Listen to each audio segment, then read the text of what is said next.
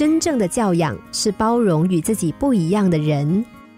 对于国家民族来说，宽容能够使国家强盛、民族强大；对于我们个人来说，宽容能够使一个人得到他人的幸福和帮助，能够成就一个人伟大的理想。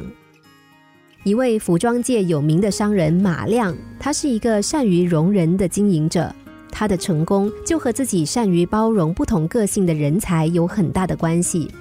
马亮刚刚加入服装行业的时候，有一次他拿着样本衣服经过一家小店，却无缘无故的被店主讥讽嘲笑了一通，说他的衣服只能够堆在仓库里，再过十年也卖不出去。马亮非但没有生气，而是诚恳的请教。店主说的头头是道，马亮大惊之下，愿意高薪聘用这位怪人。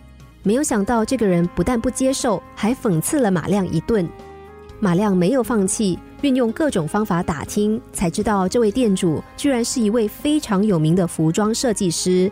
只是因为他性格古怪，而且和多位上司闹翻，一气之下发誓不再做服装设计，改行做了小商人。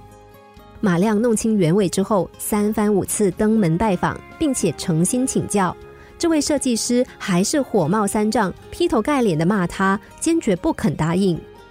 马亮毫不气馁，常常去看望他，经常和他聊天，并且给予热情的帮助。这位怪人到最后也很不好意思了，终于答应马亮，但是条件非常苛刻，其中包括他一旦不满意，可以随意更改设计图案。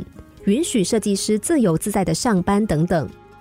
果然，这位设计师虽然常常顶撞马亮，让他下不了台，不过他创造的效益很巨大，帮助马亮建立了一个庞大的服装帝国。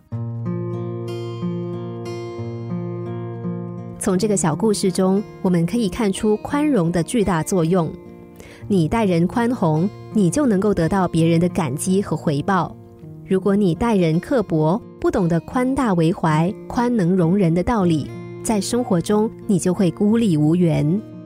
这位设计师的脾气可不小，但是马亮慧眼识金，懂得他的价值所在，对他的缺点和不足一一包容，使他帮助自己走上了事业的成功之路。大地因为宽广，才容得下山川草木、森林河流。一个君子就应该从大自然的启发当中培养自己宽容的胸襟。